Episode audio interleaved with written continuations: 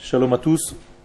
Dans le cours précédent, que vous n'avez pas dans la feuille euh, d'aujourd'hui, nous avons développé le sujet du futur. On avait expliqué que le Rav Haralab Zatzal nous avait dit que toute la Géoula était en réalité le dévoilement de Dieu par rapport au futur d'Israël et pas par rapport à leur présent, pour plusieurs raisons. La première raison, la plus claire, c'est que dans le présent d'Israël, ils n'étaient pas aptes à être délivrés puisque leur niveau de sainteté était médiocre. Ils étaient arrivés à 49 degrés d'impureté, et donc il fallait en fait les sauver par rapport à leur futur et pas par rapport à leur présent. Ça veut dire qu'Akadosh Baruch voit l'avenir et prête, entre guillemets, une Géoula par rapport à quelque chose qui va devenir et qui n'est pas encore. Nous avons expliqué que Akadosh Baruch voyait en fait le potentiel, même si au niveau manifesté, le potentiel n'était pas encore dévoilé, et il y avait encore des problèmes, des lacunes et des manques. Aujourd'hui, nous allons, avant de passer à la nouvelle feuille, juste renforcer ce que nous avons dit la semaine dernière, puis nous allons passer à la nouvelle référence. Le fait que le nom de la Géoula soit lié au futur, sur ce qui va se dévoiler dans le futur essentiellement,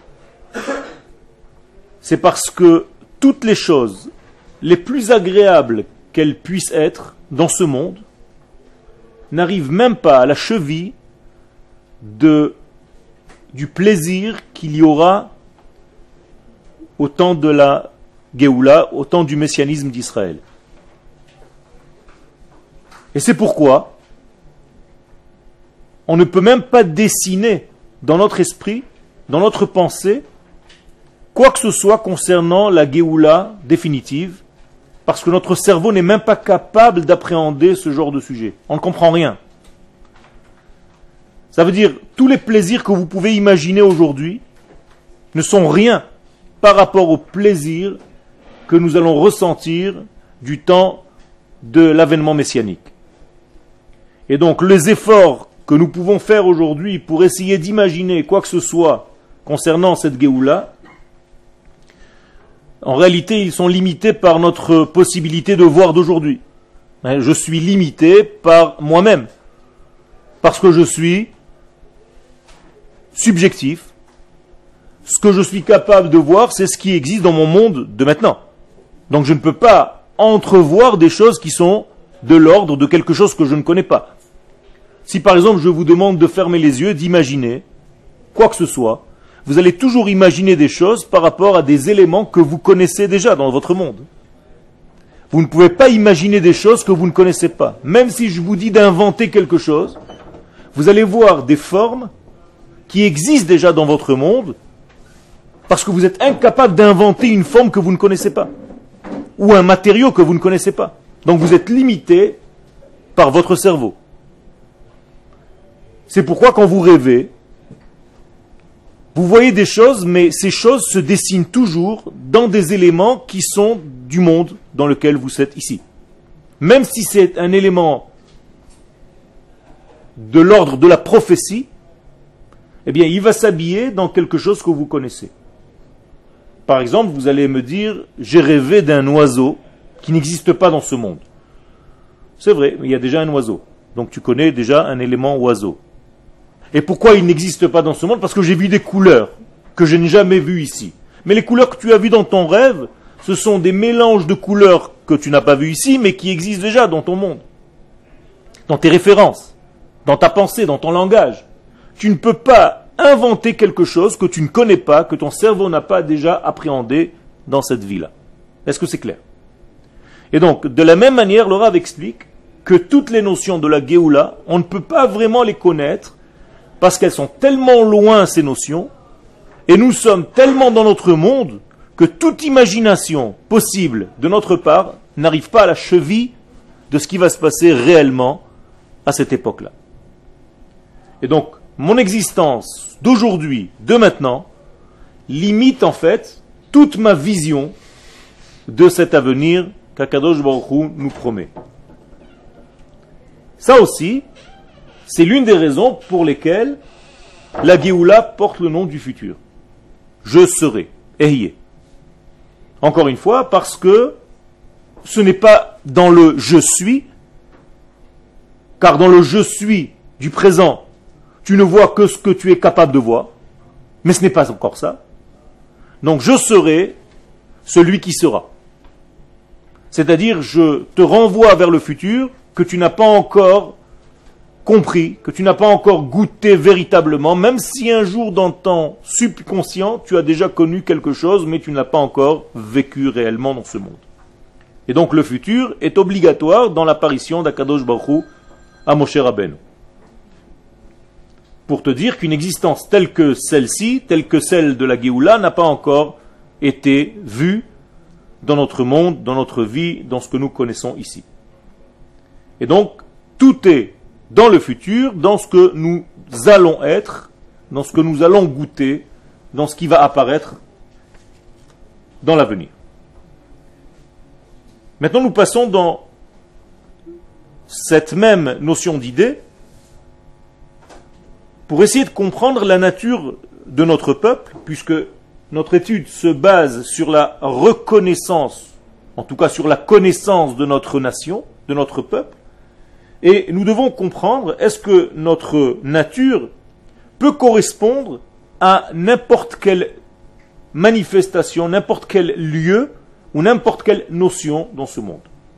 Avec des mots simples, est-ce qu'un homme d'Israël peut vivre en dehors de son identité, de sa véritable nature, que ce soit au niveau territorial, donc ne pas vivre sur cette terre, vivre ailleurs, au niveau de sa neshama, ne pas vivre au niveau de son judaïsme réel, et au niveau du temps, est-ce qu'il peut s'adonner à un temps qui n'est pas le temps Israël? Je vais essayer d'expliquer ces notions. Donc il y a trois notions ici, le temps, l'espace et l'homme. Et dans ces trois notions, nous allons poser la question, est-ce que la nature d'Israël est capable de vivre dans un espace qui n'est pas le sien, dans un temps qui n'est pas le sien, et dans une neshama qui n'est pas la sienne. Est-ce qu'un homme d'Israël peut vivre ou est-ce que ça s'appellera une survie ou une vie à condition Est-ce que l'homme d'Israël est capable de vivre en exil? Le titre du Rav, donc, Hateva shel Israël mitnaged la galout. La racine, la nature divine d'Israël est contradictoire à l'exil.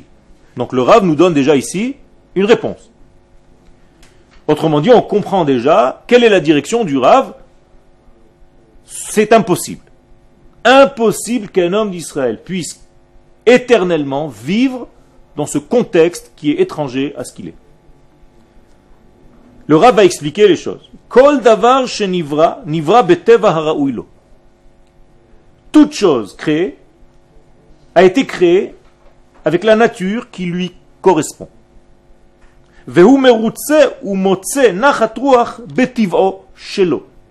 Et si cette chose créée veut ressentir un bonheur, une tranquillité, une vérité, une joie, quelque chose d'entier, une plénitude, eh bien, il est obligé de trouver tout ce que je viens de dire seulement dans sa vraie nature tout ce qui est en dehors de sa nature lui remplira des choses qui ne le rempliront jamais. Autrement dit, tout ce qu'un homme d'Israël fait, qu'il touche, et il a l'impression d'avoir un plaisir de ces choses-là, en réalité c'est un plaisir qui est manquant, et immédiatement après ce plaisir, il y a un grand vide, une grande déprime, une dépression, parce qu'il s'est rempli de choses étrangères à lui qui apparemment devaient le remplir, mais comme ce n'est pas vrai, c'est factice, il ne sera jamais heureux avec ces choses-là.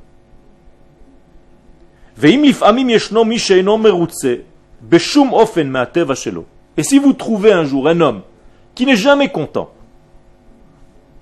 de tout ce qu'il a au niveau de sa propre nature, tel que Dieu lui a prévu d'être, le siman mouvhak, c'est un signe clair que ce que tu es en train de lui donner, ce n'est pas sa vraie nature. C'est tout. Ça veut dire si un enfant, par exemple, ne prend pas plaisir à étudier la Torah, c'est pas parce que la Torah ne correspond pas à sa nature, c'est parce que la manière que tu as de lui enseigner ne correspond pas aujourd'hui à cette nature de cet enfant, donc il faut que tu changes ton langage pour l'adapter à la neshama de cet enfant. Et si cet enfant ne colle pas, n'adhère pas, c'est qu'en réalité, c'est pas sa vraie nature, arrête de te casser la tête, change de manière, change de vêtements, et il acceptera. Vedavka Et donc, à chaque fois que vous voyez quelqu'un râler, c'est qu'il n'a pas trouvé en réalité la correspondance qui lui convient.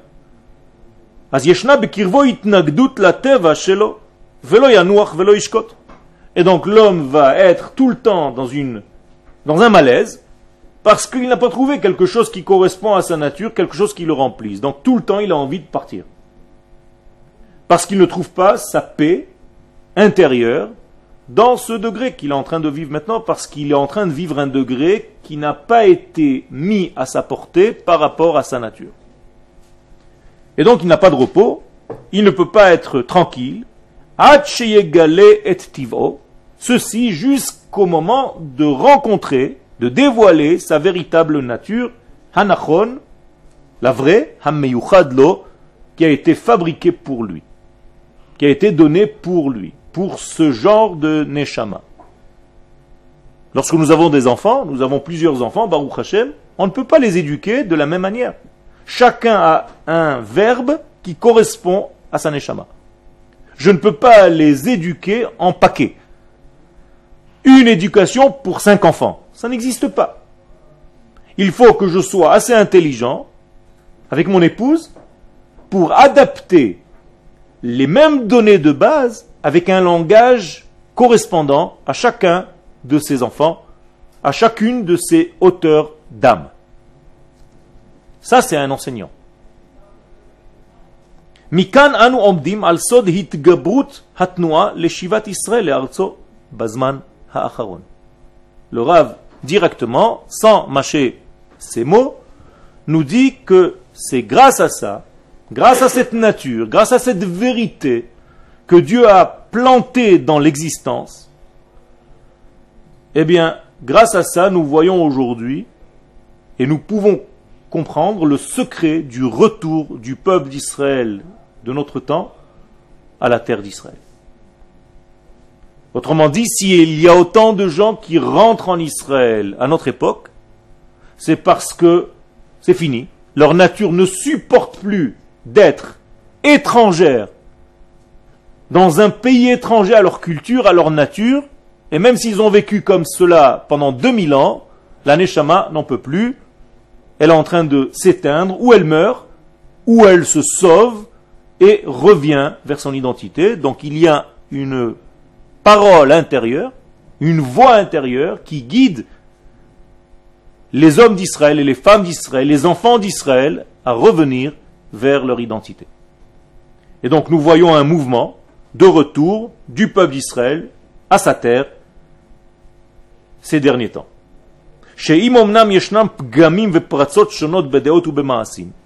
Et c'est vrai que parmi ces gens, tu peux trouver des hommes et des femmes qui ne sont pas très cachers au niveau de leurs actes. Dit le Rav, cependant, Harei Yeshna Baze Atzmo c'est vrai, au niveau extérieur tu as raison, mais là je suis en train de te parler de la nature profonde, et là-bas on ne peut pas se tromper. Ça veut dire qu'un homme d'Israël, même ayant subi les pires choses, même ayant fait les pires erreurs dans sa vie, son âme intérieure reste liée à son identité et une voix intérieure divine va le pousser à revenir vers son identité, vers sa nature, vers sa terre, même si au niveau réel, pratique, il ne n'observe pas les lois de la Torah. Donc là, le Rav dit, c'est une preuve que rien n'a endommagé sa neshama. Il est resté fidèle au plus profond de lui, dans le point culminant, ultime de sa neshama. Il reste toujours, et il restera toujours, c'est éternel, lié à son essence, Israël.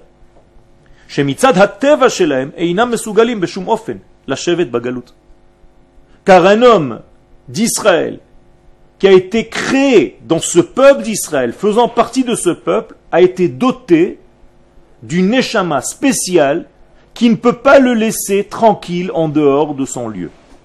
Jamais il ne pourra s'installer, là le mot la chevet, c'est s'installer véritablement dans un exil, d'une manière éternelle.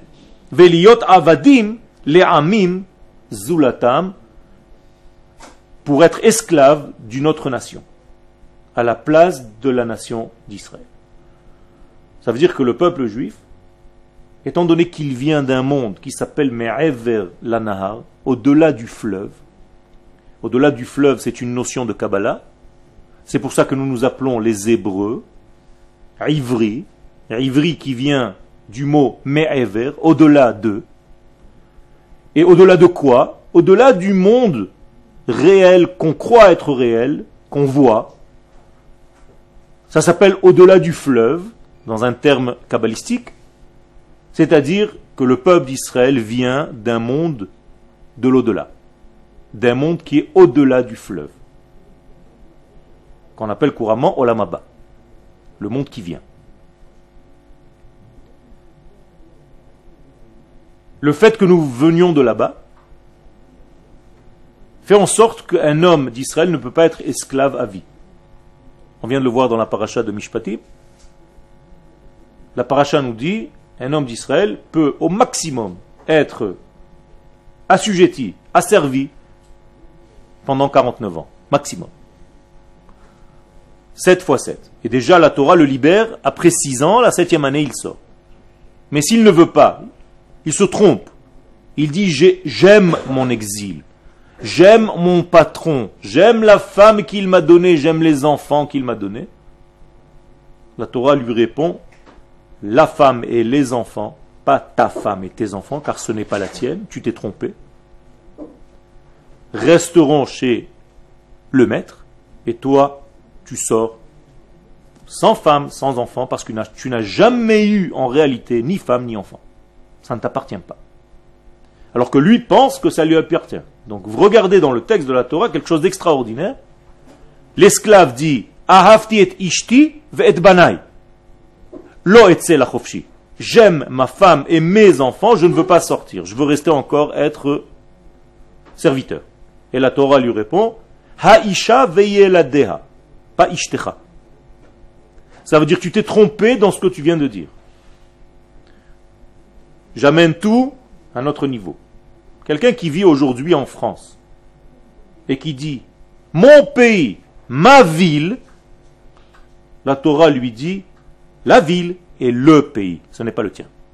Tu es en train de te tromper, tu es en train de parler d'une manière que tu ne comprends pas ce que tu es en train de raconter. Tu ne peux pas être esclave parce que tu viens d'un monde de la liberté totale.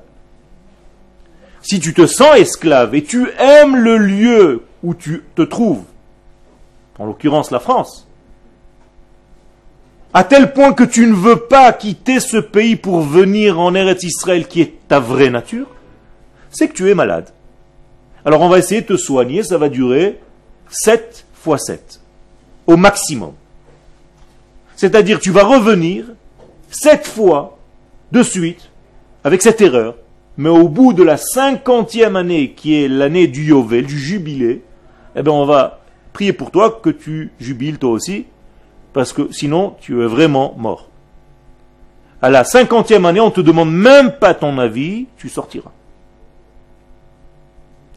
Pourquoi? Parce que ta nature vient d'un monde de la liberté, d'un monde de l'au-delà. Et donc si tu restes soumis à une autre nation, c'est qu'il y a un problème en toi que tu n'as pas encore décodé. Et Baruch Hashem, c'est pour ça que nous étudions cette Torah, la Torah de cette liberté, Altikre Charut al Haluchot, et la chérout. Ne lis pas gravé sur les tables de la loi, mais libre. L'homme d'Israël doit être libre. Et c'est pour ça que la paracha de Mishpatim commence immédiatement avec les lois de l'esclave. Autrement dit, si tu es un esclave, la Torah ne t'arrivera pas, tu n'arriveras pas à comprendre la Torah. Car la Torah vient du monde de la liberté, et toi, tu es esclave, assujetti à une autre nation. Ça ne marche pas. Il y a rejet. Donc la Torah que tu étudieras à l'extérieur n'est pas véritablement la Torah qui correspond à ta nature. Il va falloir que tu reviennes à ta place et que tu réintègres ta Torah, comme nous racontent les histoires de la Gemara, où il fallait jeûner pendant 100 jours pour oublier tout le Talmud étudié en dehors de la terre d'Israël et retrouver une nouvelle Torah lorsque les sages d'Israël venaient sur cette terre. Ok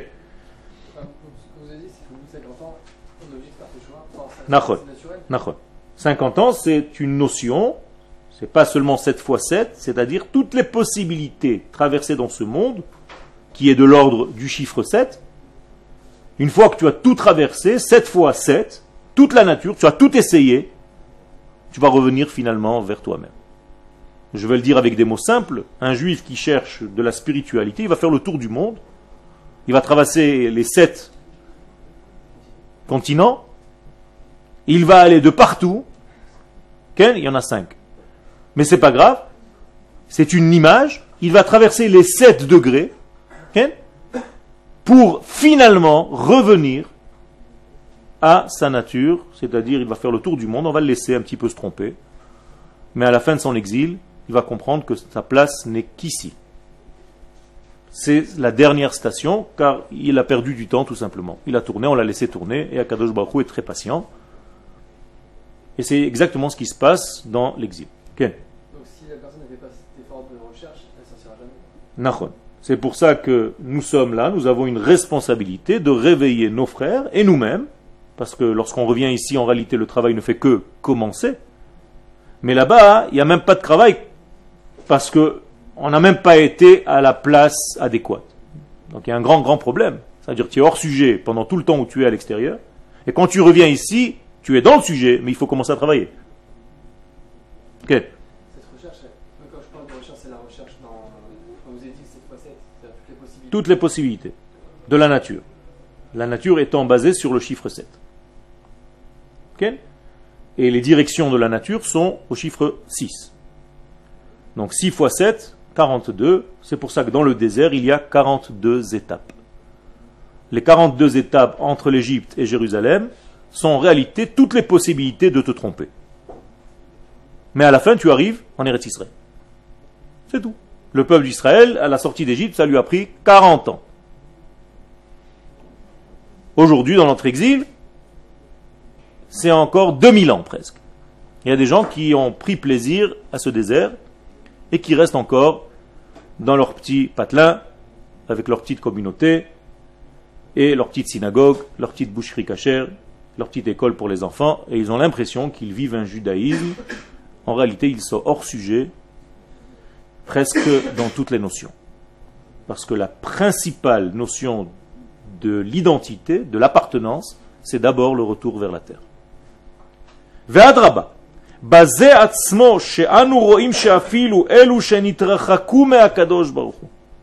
Et donc, nous dit ici le Rav, même ceux qui se sont éloignés, apparemment, lorsqu'on les voit, ils se sont éloignés d'Akadosh Baruch et de sa Torah.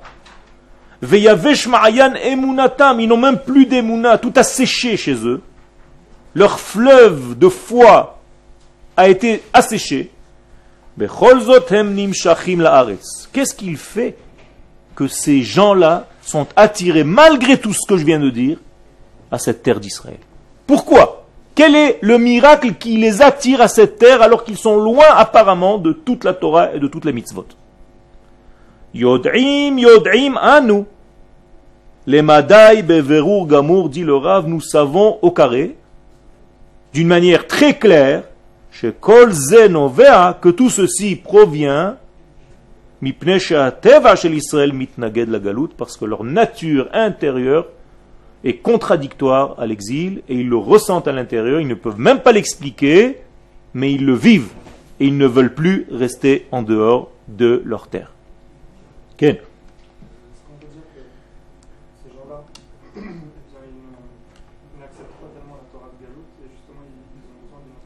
Alors ce que tu dis ici, c'est en réalité toute la Torah du Rav Kook. Tu as résumé la Torah du Rav Kook. Je t'en félicite.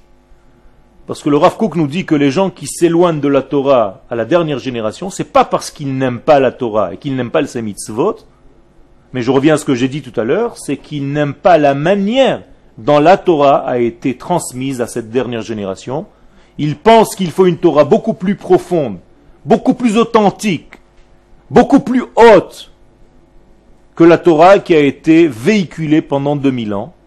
Et donc ces gens-là, si tu ne leur donnes pas cette nouvelle Torah profonde, ils vont aller la chercher à droite et à gauche, où ils s'éloignent tout simplement de la manière d'enseigner la Torah de cette dernière génération. Avec des mots simples, ce sont des gens qui cherchent la Torah de la Kabbalah, parce que leur nature veut monter à des niveaux plus élevés, et ils en ont un petit peu marre d'une Torah qui correspond encore à une Torah seulement de la pratique, c'est-à-dire de savoir comment faire les choses, alors qu'on a oublié pourquoi nous faisons les choses. Ok. Mais comment vous expliquez que les, les juifs qui sont en Galoute, qui sont religieux, Ok. ils ont la Hirachamaim, ils veulent, bien faire. mais-. Alors, je n'explique pas. Ils ont tout simplement limité la Torah à l'étude. Les gens qui limitent leur Torah à l'étude de la Torah, ce n'est pas encore une Torah de vie. C'est une Torah d'étude. C'est une Torah du mont Sinaï. Or, dans le premier chapitre du livre de Dvarim, Akadosh Baruch Hu dit au peuple d'Israël, par la bouche de mon cher Ken, je vous ai donné la Torah sur cette montagne. C'est la plus grande yeshiva du monde, je suis d'accord avec vous. Mon cher Rabbeinu, c'est le plus grand rabbin du monde, je suis d'accord avec vous.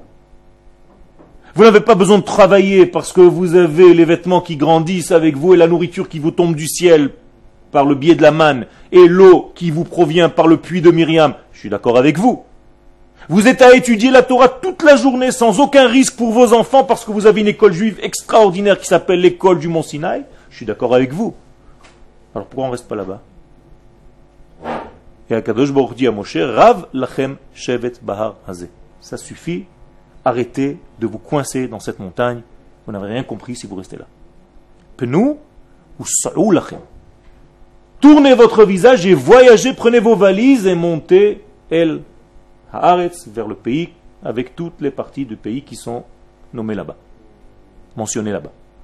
Autrement dit, vivre son judaïsme en croyant que le judaïsme ne s'arrête qu'à une étude en réalité, une pratique, mais en oubliant le contexte de la pratique, ça équivaut à manger une viande cachère qui a été cachérisée Ken, dans un environnement qui est complètement impur.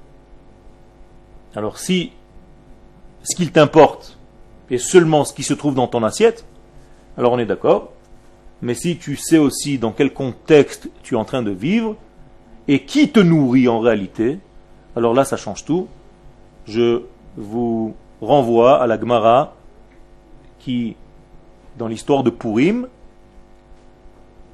les élèves de Rabbi Shimon Bar Yochai lui ont posé la question pourquoi le peuple d'Israël a subi ce qu'il a subi, ce pogrom qui devait avoir lieu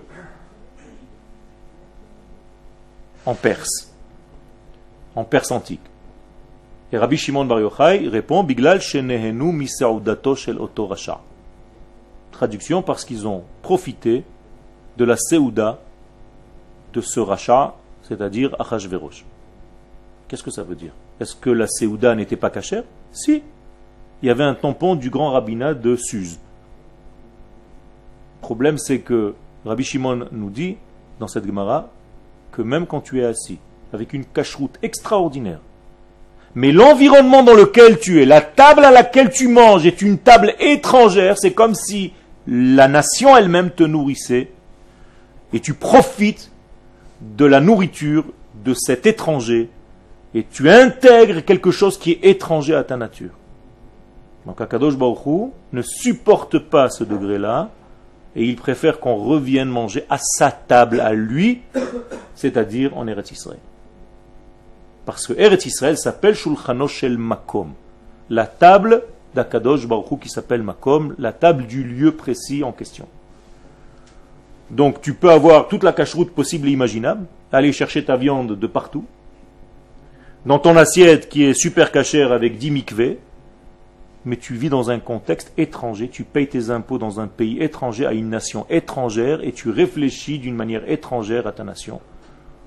Tout est complètement différent. Alors si c'était des choses que j'inventais, je veux bien. Mais ce sont des gmarottes, une après l'autre, une après l'autre, une après l'autre. Ça commence à faire beaucoup.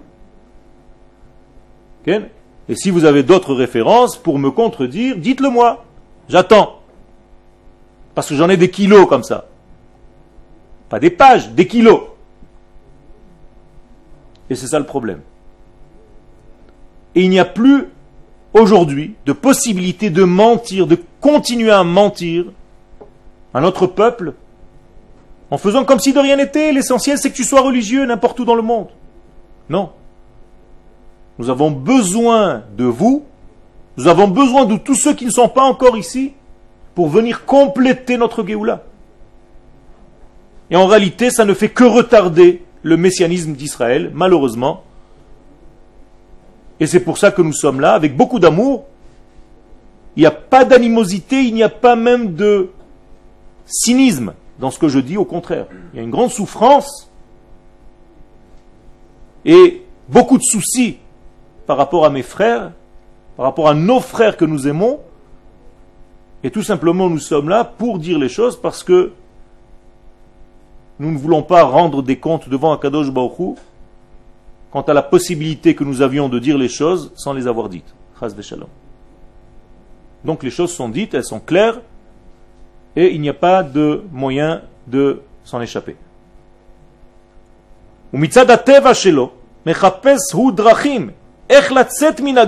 Donc un juif normalement constitué, parce qu'il est constitué d'un monde infini qui est en lui, il va chercher toute sa vie des combines, des manières pour sortir de son exil, velavo el mekortivo, rejoindre la racine de sa nature, et yavo mashiach qui va se dévoiler pleinement lors du dévoilement du roi Mashiach.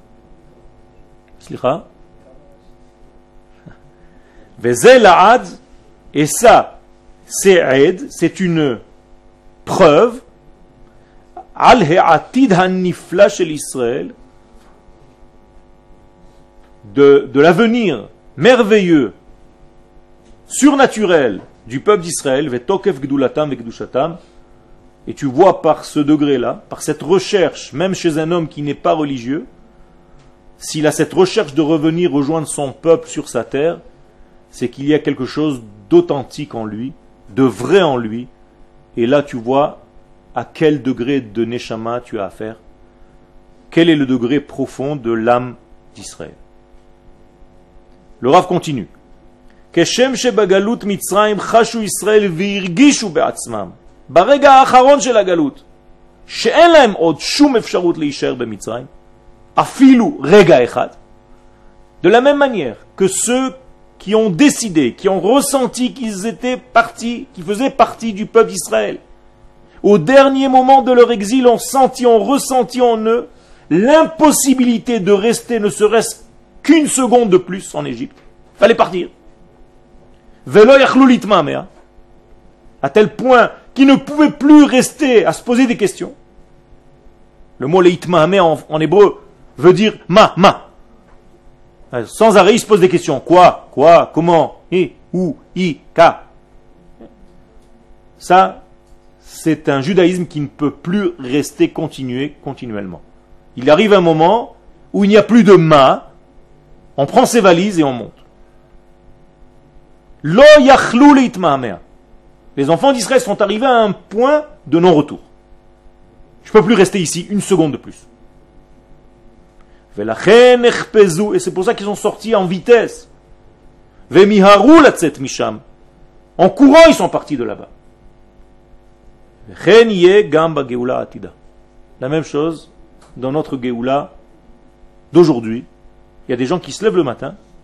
C'est comme ça, tel que je vous le dis. J'en connais, Baruch Hashem, des centaines qui se sont réveillés un matin ou qui, avant d'aller dormir le soir, ont regardé leur conjoint, leur ont dit Chérie, on s'en va. Il n'y a plus rien à faire ici. Ou un enfant qui se réveille un jour et qui dit à ses parents C'est fini. Je monte en Israël. Mais qu'est-ce que tu as? Tu es devenu fou? Non. Je suis sorti de la folie maintenant. C'est vous les fous. Je viens de me guérir. Ma neshama ne me laisse plus de repos maintenant. Chaque instant de plus dans ce lieu étranger est en train de me tuer. Je ne peux plus supporter.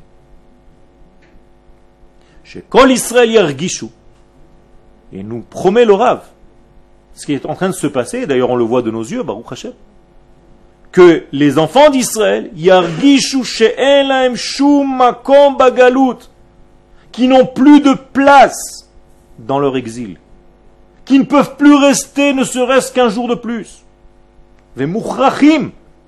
Et ils sont obligés. Hem lanus misham de, j'allais employer un mot, de dégager, de voler de là-bas, littéralement. Vela vol Eretz Israël pour venir en terre d'Israël. C'est un sentiment puissant qui ne laisse pas de repos à l'âme.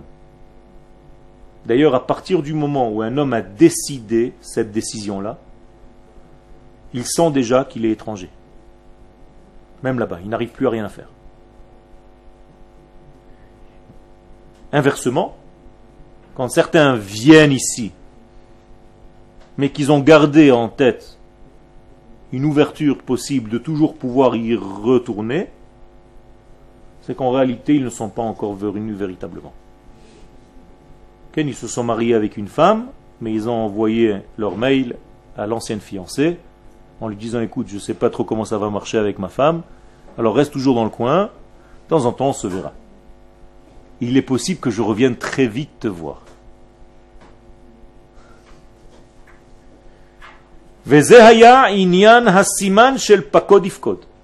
Et ça, c'était le signe de Pakod Ifkod. Qu'est-ce que c'est Pakod Ifkod? D'un souvenir double. Mais en hébreu, l'ifkod, c'est aussi avoir un rapport intime.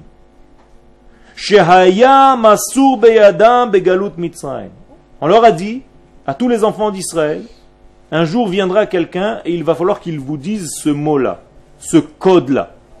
Pas code d'ifkod. Souvenir, je me souviendrai. Au carré. Tant que la personne ne vous dira pas ça, c'est que ce n'est pas le vrai messianisme. Pourquoi? Qu'est-ce que c'est Pakod Je viens de le dire, pas seulement me souvenir, mais avoir un rapport avec vous. Et le libérateur d'Israël doit venir avec ce code dans sa valise.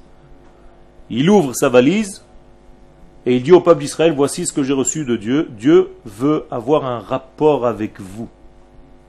Bien entendu, c'est un niveau spirituel, Dieu veut renouer avec l'intimité avec son peuple d'Israël qui représente son épouse.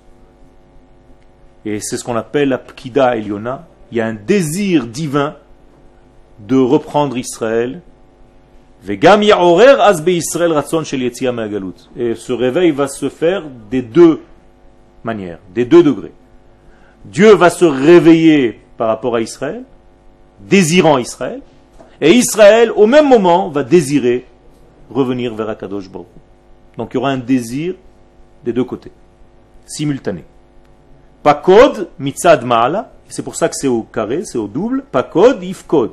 Pakod, c'est le souvenir de Dieu concernant Israël. Ifkod, c'est Israël qui voudra revenir avec Dieu. Donc il y a un désir des deux côtés. Mitzad ma'ala, ve mitzad mata du haut vers le bas et du bas vers le haut. Ainsi sera le signe, encore un signe, beaucoup de signes, le Rav nous donne ici dans la dernière Geoula.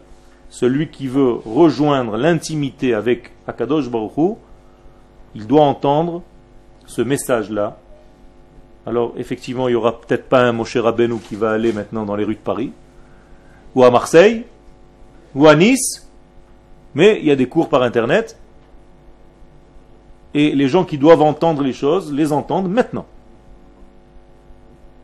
Comme ça, ils ne pourront pas dire, moi on m'a rien dit, moi. Je ne savais pas, moi, tous ces trucs-là. Et bien maintenant, vous savez. Trop tard. Et ça, c'est le siman de la dernière Géoula. Chez Bisman, Israël, ba Hamit Karevet.